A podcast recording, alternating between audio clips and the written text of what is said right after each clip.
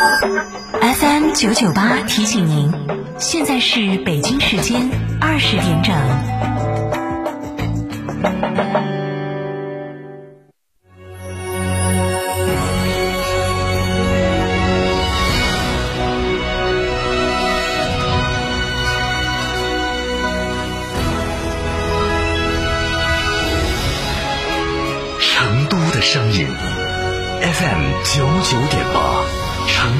台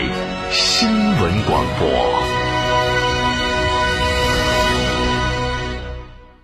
张总，缺资金找摩尔龙有哪些优势呢？摩尔龙一站式金融信息服务平台，贷款产品都来自直牌金融机构，这叫正规。那费用呢？摩尔龙把标准收费都贴在墙上的，让你明明白白消费，这叫诚信。办理方便不？你打六六七七六六七七，有专业服务团队和科技化的系统，为你人工智能匹配最适合你的产品，按照标准化的流程管理，为你服务，这叫专业。个人小微企业需要资金就找摩尔龙六六七七六六七七七。东风启辰厂家启辰星深度对比试驾成都站，十一月七日西博城，报名热线八五六八八八幺八，报名即送终身免费保养加六千元厂家特供精品大礼包。启辰星东风日产造。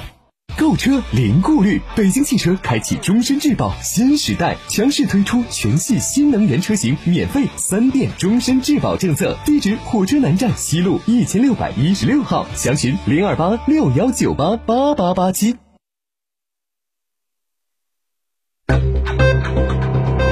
九九八快讯。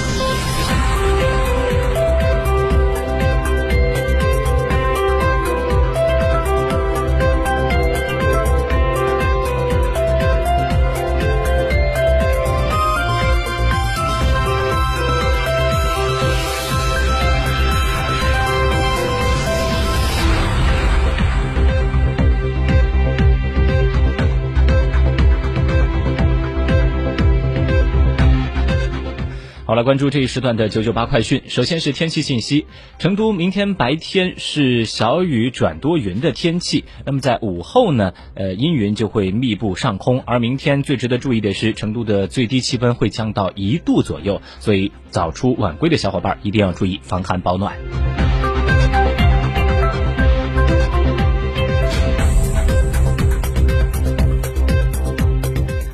来看新闻，记者从四川省人民政府官网获悉，四川省人民政府十二月十六号批准成都广播电视大学更名为成都开放大学。根据相关的文件和通知，四川省人民政府同意成都广播电视大学更名为成都开放大学。学校更名后，其隶属关系、管理体制及原有的学历、非学历教育办学权等保持不变。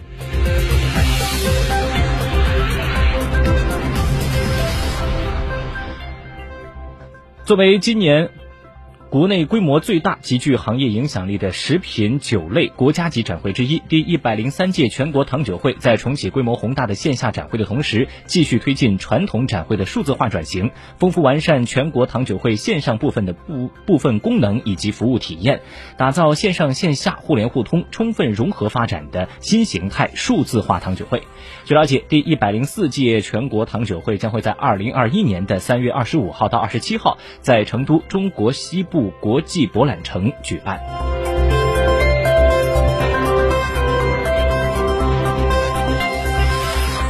经成都市人民政府同意，二零二零年十二月十八号上午十点，成都轨道交通六号线一二三七。八号线一期、九号线一期、十七号线一期、十八号线三岔不含三岔站到天府机场北站段五条线路将会同步开通出区运营。那届时呢，成都轨道交通的线网里程将会正式突破五百公里，达到五百五十八公里，线网规模跃升至全国城市的轨道交通第四城，也正式迈入大线网运营的一个时代。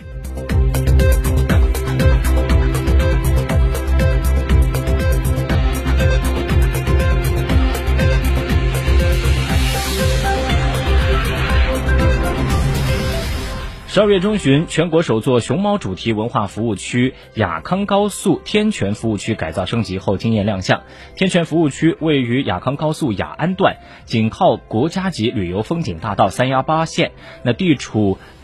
大熊猫生态文化旅游线和大渡河阳光果香红色旅游带。服务区综合的这个商业综合体的建筑面积达到了八千四百平，经营业态丰富，包括西式餐饮、特色美食、咖啡茶饮、文创潮品、户外自驾和展销平台六大业态。目前，这个服务区的一期工程已经建成投运。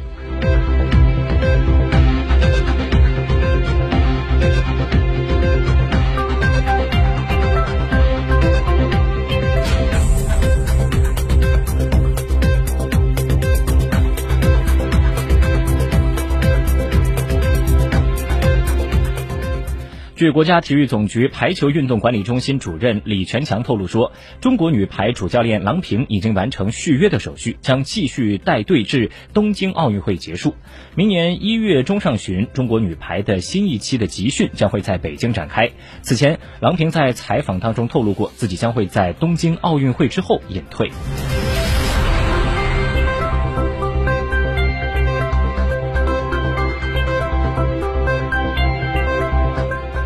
国新办今天举行新闻发发布会，自然资源部副部长、国家海洋局局长王宏表示说，我国将调整划定生态保护红线，将整合优化后的自然保护地、生态极度重要和极度脆弱区域以及红树林、珊瑚礁等重要生态系统划入生态红线。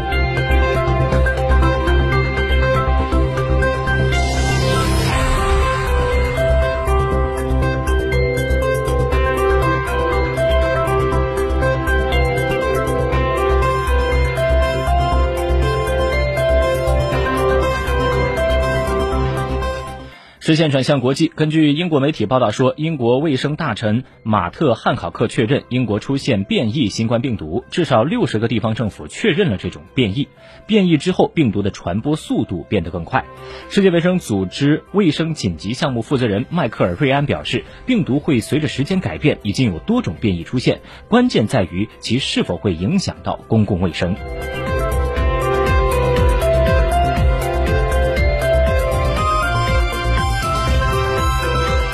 据以色列媒体援引巴林通讯社的消息，当地时间十六号晚，巴林国王哈马德在该国接种了由中国国药集团生产的新冠疫苗。另外，根据俄罗斯媒体的消息说，哈马德是巴林首位新冠疫苗的接种者。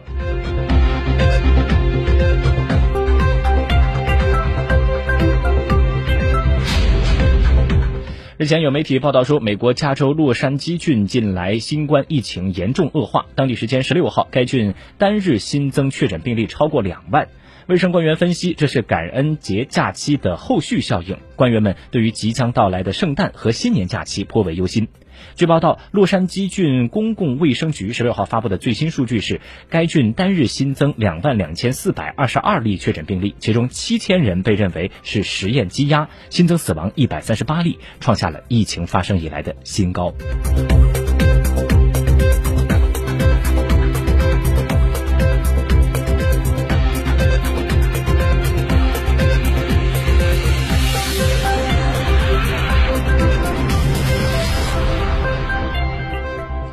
智利公共卫生研究院在十六号是批准了美国辉瑞制药有限公司和德国生物新技术公司联合研发的新冠疫苗的紧急使用授权申请，允许十六岁以上的人群接种。